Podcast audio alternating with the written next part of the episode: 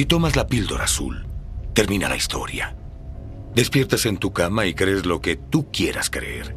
Con la roja te quedas en el país de las maravillas. Y te mostraré a dónde llega el agujero del conejo.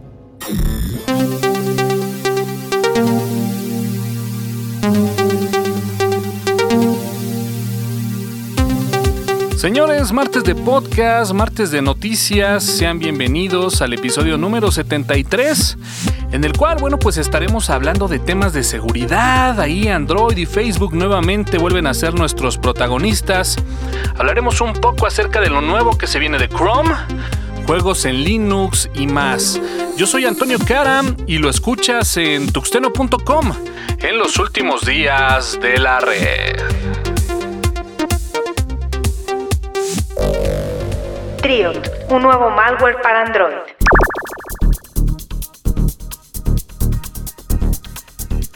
Hace no mucho, en 2016, Google encontró un malware alojado en la Play Store. No es la primera vez y tampoco será la última. Ahora tiene un caso nuevo y se trata de un nuevo malware llamado Triot. Este nuevo malware tiene la capacidad de grabar llamadas, grabar teléfonos, monitorear mensajes, robar fotos e identificar tu ubicación. ¿Recuerdan Pegasus?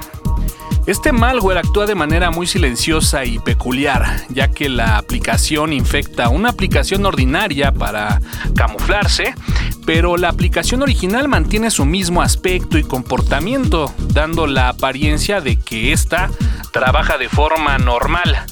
Toda la información es enviada obviamente a un servidor remoto para su resguardo y uso. Eh, aún no queda muy claro si alguna aplicación del Play Store es la que se encuentra propagando este malware, si bien la tienda de Google se caracteriza por no tener ese control tan restrictivo en comparación a la App Store de Apple, es bien sabido que el tráfico de apps piratas puede ser el principal mecanismo para propagar este tipo de malware. Eh, pareciera que los temas de piratería y virus siempre están de la mano, así que la sugerencia es verificar qué instalas en tu dispositivo y evitar la instalación de apps fuera de la App Store. Google se actualiza en septiembre y cambia de look.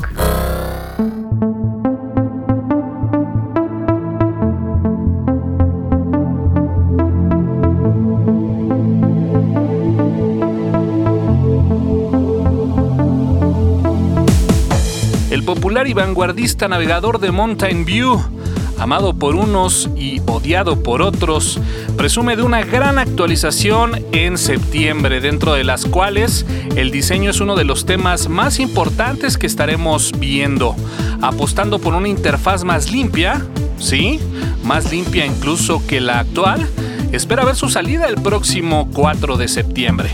La interfaz pasará a tener una gran influencia de Material Design 2, para los que usan o requieren soporte para Flash de Adobe, mencionar que Flash en esta versión estará bloqueado y oculto.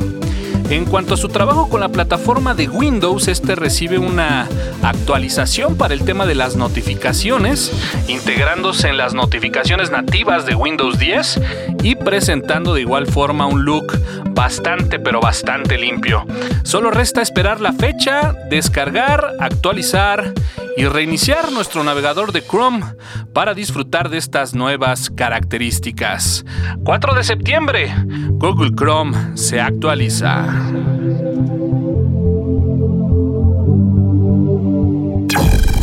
Una vulnerabilidad de Photoshop permite la ejecución de código malicioso. Así es, la empresa de Adobe ha anunciado una vulnerabilidad crítica de seguridad en Photoshop en sus versiones CC 2017 y 2018, la cual afecta tanto a su versión para Mac como a su versión para Windows, identificada por la empresa de ciberseguridad FortiWare Labs. Y bueno, pues básicamente esta vulnerabilidad permitiría a un atacante la ejecución de código malicioso en el ordenador sin que su propietario se diera cuenta. Así obtener de esta forma, pues obviamente el control total del equipo. La empresa FortiWard la categoriza como una vulnerabilidad de prioridad 3. Esta prioridad 3 que va muy enfocada a vulnerabilidades en aplicaciones que no son comúnmente blanco del objetivo de los atacantes. Eh, saber que bueno, pues la gente de Adobe ya ha lanzado una actualización para resolver este problema, por lo que se recomienda que los usuarios con las versiones 19.1.5 de Photoshop 2018 y 18.1.5 eh, de Photoshop 2017, bueno, pues actualizar cuanto antes a las versiones 19.1.6 y 18.1.6 respectivamente. Así que usuarios de Adobe, a actualizar. Steam permitirá jugar juegos de Windows en Linux.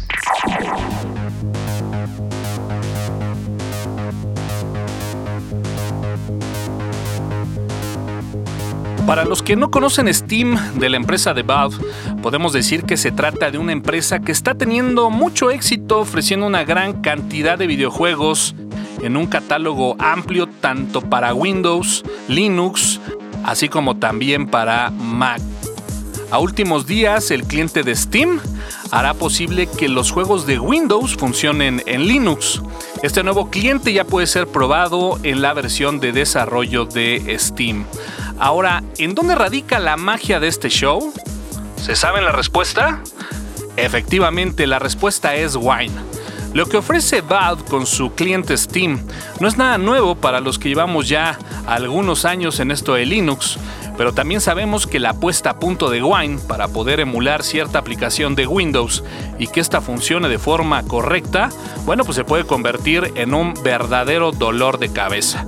Por lo cual, este nuevo cliente de Steam tendrá este emulador incorporado en su cliente de forma nativa con el fin de ofrecer esta compatibilidad con las características óptimas para disfrutar de los juegos soportados. Hasta ahora únicamente en Windows.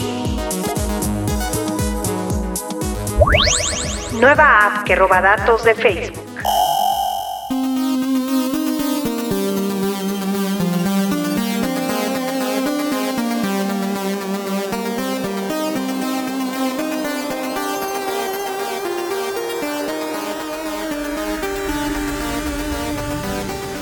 Si te suena familiar el nombre de la app My Personality, y la utilizaste en tu cuenta de Facebook?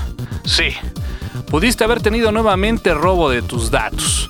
Aunque hablamos de algo que pudo haber sucedido simultáneamente al robo de Cambridge Analytica, el vicepresidente del producto de Facebook informó que la red social tuvo que eliminar esta aplicación de su directorio. Eh, dicha app asegura decirte cuál era tu verdadera personalidad, así como tantas más que viven actualmente en Facebook. Y bueno, pues esta aplicación en cuestión eh, se encontraba ya activa desde 2012 y fue usada por alrededor de 4 millones de usuarios en todo el mundo. Esto según datos oficiales de Facebook. Por lo cual, Facebook se pondrá en contacto con aquellas personas que podrían haber sido afectadas, así que si utilizaste esta app, mantente al pendiente de posibles avisos del staff de Facebook.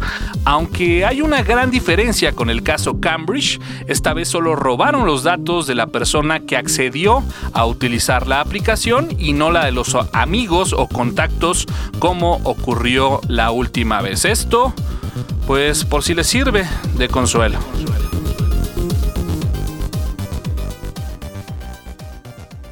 Noticias de la semana. Apple presenta sus nuevas MacBook y nuevos e interesantes accesorios.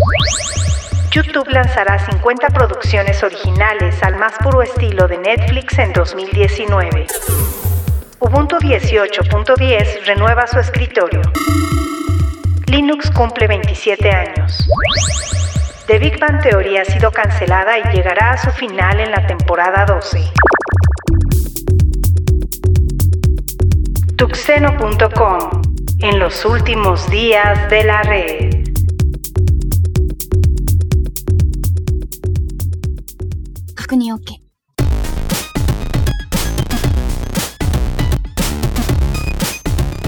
Muchas, pero muchas gracias por escucharnos nuevamente a través de Facebook Live, ya saben, todos los martes en punto de las 9 de la noche. Si te lo perdiste, puedes escuchar de forma diferida en www.tuxteno.com. Mantente al pendiente de las próximas entregas del podcast, en las cuales anunciaremos una dinámica para ganar entradas para el próximo Campus Party México. Si te gusta, comparte este podcast. Yo soy Antonio Karam. Me encuentras en AN a través de Twitter. Y cerramos con esta banda originaria de Escocia de nombre Franz Ferdinand. Esto es Take Me Out. Y lo escuchas aquí en tuxteno.com en los últimos días de la red. So if you're lonely,